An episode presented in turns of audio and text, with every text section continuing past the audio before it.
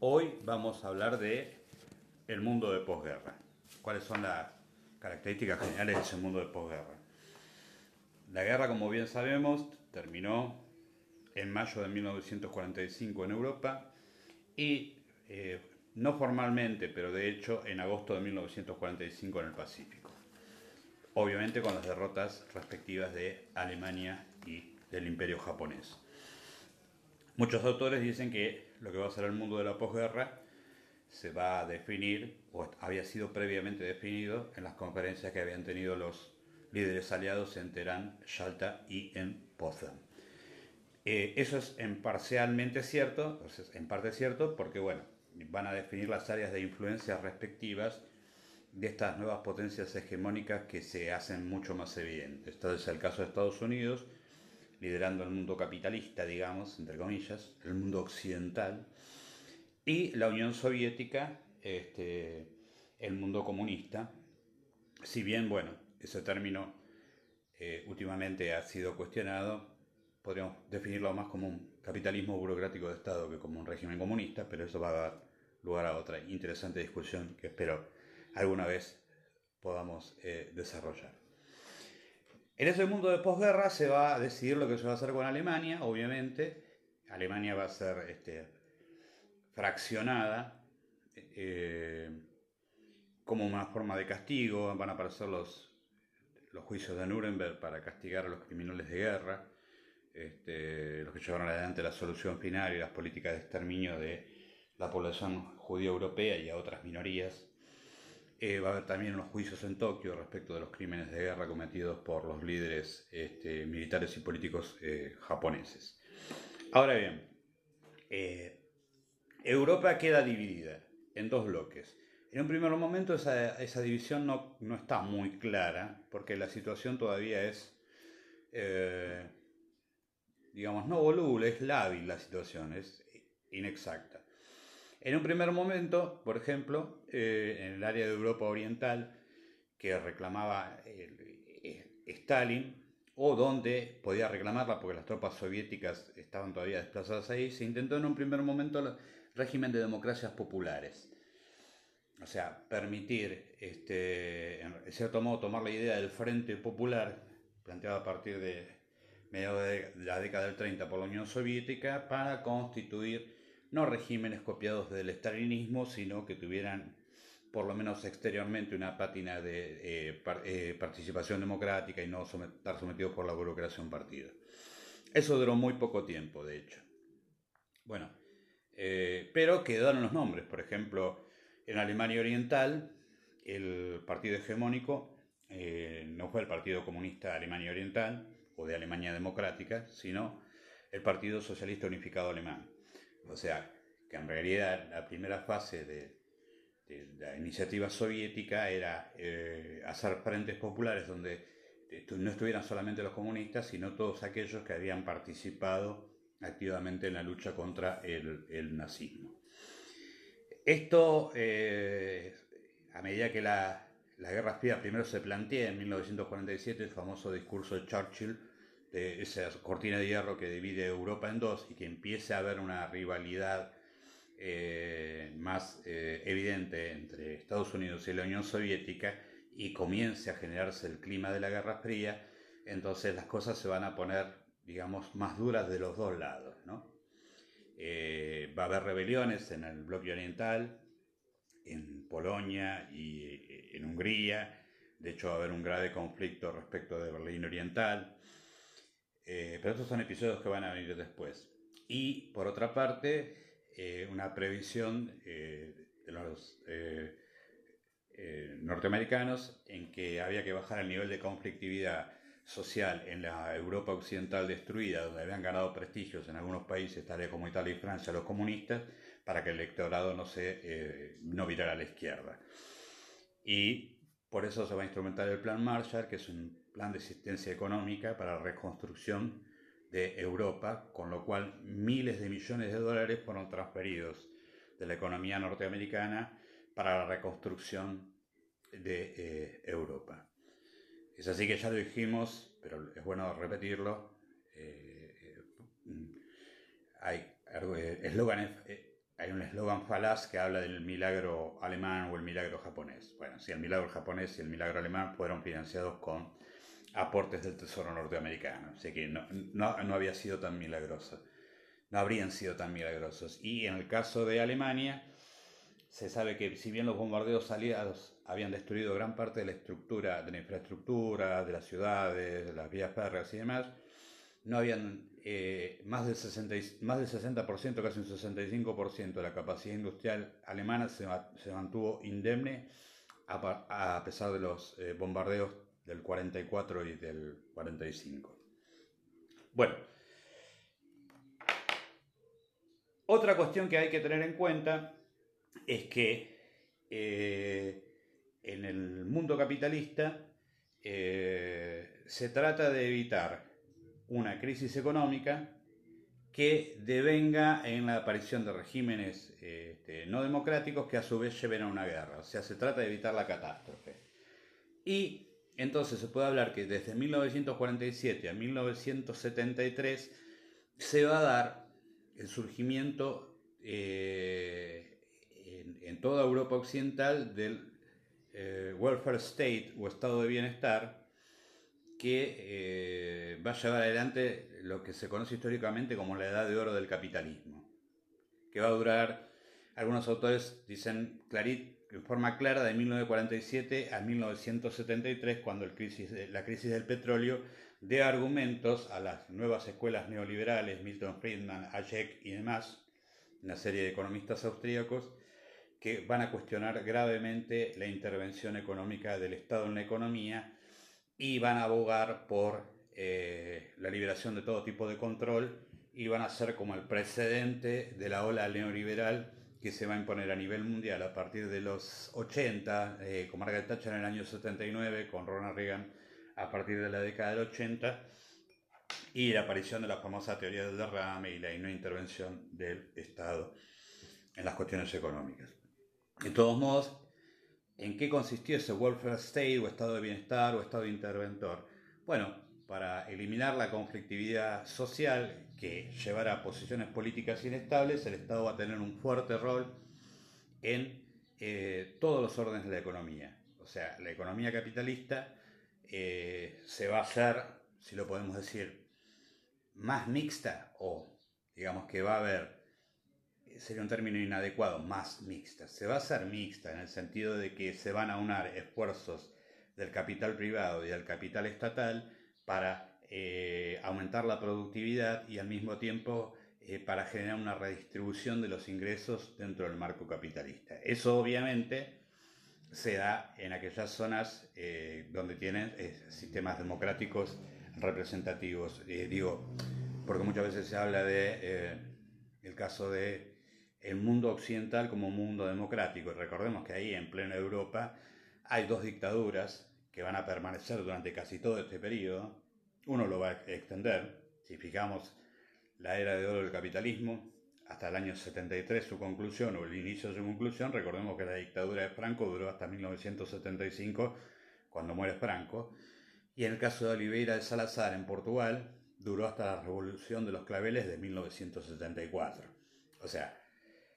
en el resto de los países y fundamentalmente en la península escandinava se van a desarrollar más ampliamente los estados de bienestar, con lo que procuran eliminar la pobreza en esas sociedades y al mismo tiempo eh,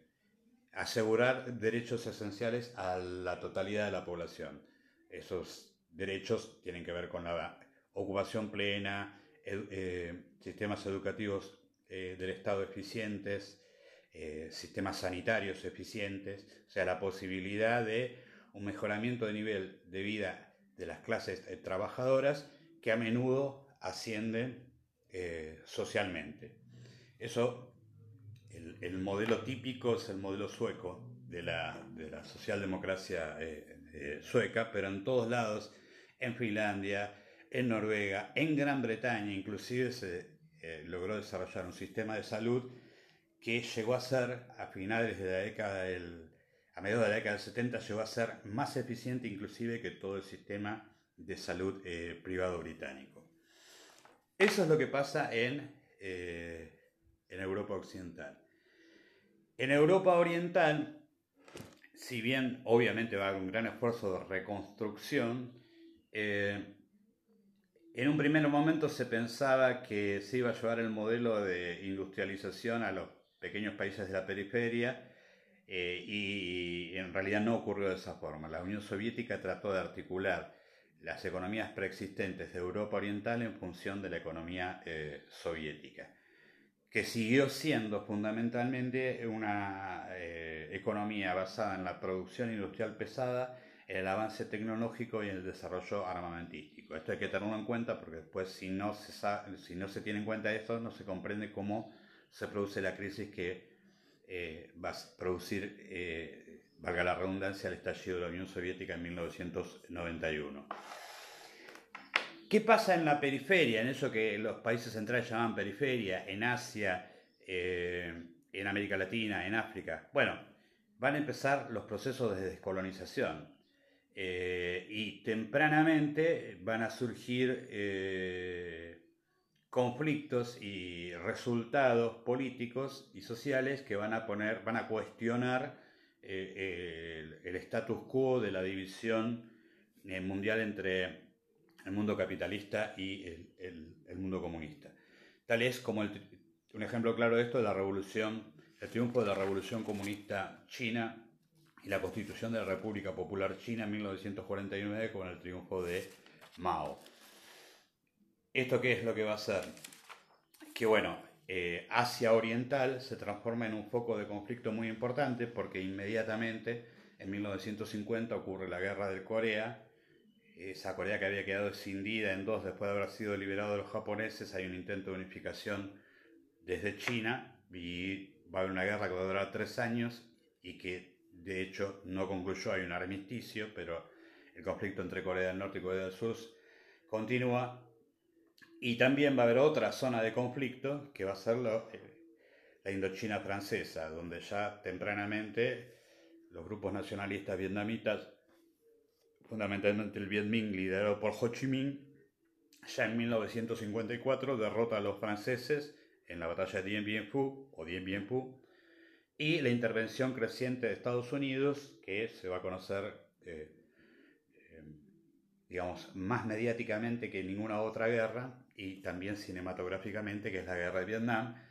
Eh, ahí va a haber dos conflictos muy graves que van a arrastrar mucho tiempo. De hecho, la guerra de Vietnam no podría decir que empezó a fines de la década del 50 y va a concluir en 1976 cuando el Vietnam del Norte consiga unificar todo el territorio bajo el mando comunista. Bueno, ahí vemos entonces que esos conflictos son típicos de la Guerra Fría porque en las zonas que no habían sido definidas con claridad, eh, la política exterior del Departamento de Estado norteamericano es la idea de, la teoría del dominó, de que cada eh, pieza que caiga en manos del comunista, el comunismo perdón, asegure que otra región sea comunista. Eh, también tenemos que ver en este marco el proceso de descolonización con las independencias. Por ahí la más evidente la independencia de la India y después el surgimiento de un lado, por un lado de Pakistán y Pakistán Oriental, luego transformado en Bangladesh, y el, el incipiente movimiento independentista que se da en todos los países de eh, África. Eh, que en realidad las potencias coloniales, si bien nominalmente u oficialmente aceptan esos principios independentistas, van a tratar de obstaculizarlos o para mantener ciertas regiones de esos estados que habían sido colonias suyas, que esas regiones, eh, si son interesantes, sean recursos que aún eh, consideran pasibles pasibles de seguir siendo explotados. Eh, esto tal, y, en algunos casos, como el caso de Argelia, va a, a, ser inclusive un problema de política interna el proceso independentista de Argelia en Francia, porque de hecho eh, en, Argelia había más de un millón y medio de Pied Noirs. Pied Noirs eran colonos franceses que no se habían mezclado con la población eh, autóctona u originaria y que tenían cierto tipo de privilegios y ellos van a ser un factor de presión para que el Estado metropolitano francés eh, no acepte de buenas a primeras la, la independencia de Argelia eso va a llegar a una guerra muy cruenta y a un sistema de torturas y represión por parte de las tropas coloniales francesas y después de sociedades secretas, la OAS eh, este, constituida por paramilitares franceses y eh, que digamos van a agravar ese conflicto. Al cabo del cual de todos modos Argelia consigue eh, completar su independencia. Como vemos, el mundo no se hizo más pacífico, el mundo no se hizo más tranquilo, el mundo no se hizo más armónico con eh, la conclusión de la Segunda Guerra Mundial, sino que eh, factores que antes habían sido ocultos de conflicto, que habían sido antes ocultos, ahora empiezan a evidenciarse y empiezan a estallar. ¿sí? Entonces, eh, otro foco de conflicto, obviamente, va a ser la creación del Estado de Israel en 1948, que genera una zona que a nivel mundial, ah, desde esa época es conflictiva, desde la Primera Guerra, ya en 1948, la Guerra de los Seis Días en 1967, la Guerra de Yom Kippur en 1973, eh, los movimientos de intifada palestina y la represión del Estado israelí. O sea, vemos que hay un conjunto de conflictos que no se han resuelto y conflictos nuevos que han aparecido, por ejemplo, el conflicto que hay entre eh, Pakistán y la India eh, por la región de Cachemira, que ha llevado a los dos países a constituirse en potencias nucleares y a amenazarse mutuamente con ese tipo de eh, armamento.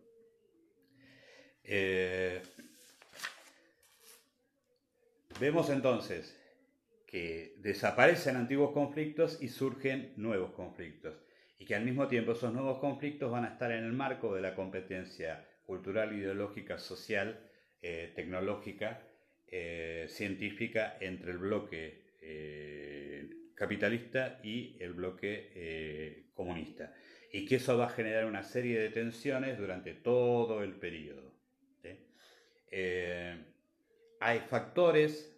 que no entran dentro de esa lógica, que son muy interesantes de observar, que después van a dar lugar a nuevos conflictos, como por ejemplo eh, el régimen comunista de la Yugoslavia de Tito,